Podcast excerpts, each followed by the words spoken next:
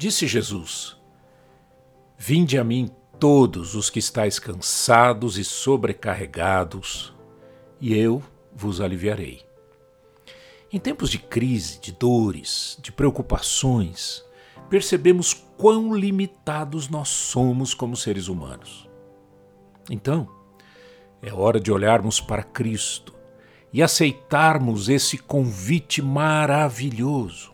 Chegue-se a Ele, entregue-se a Ele, dê a sua vida a Ele, dê seu coração a Ele. Não é uma questão de uma ação desesperada, mas de reconhecer que a mais importante área de nossa vida não tem recebido atenção devida. Sabe qual é? O nosso espírito.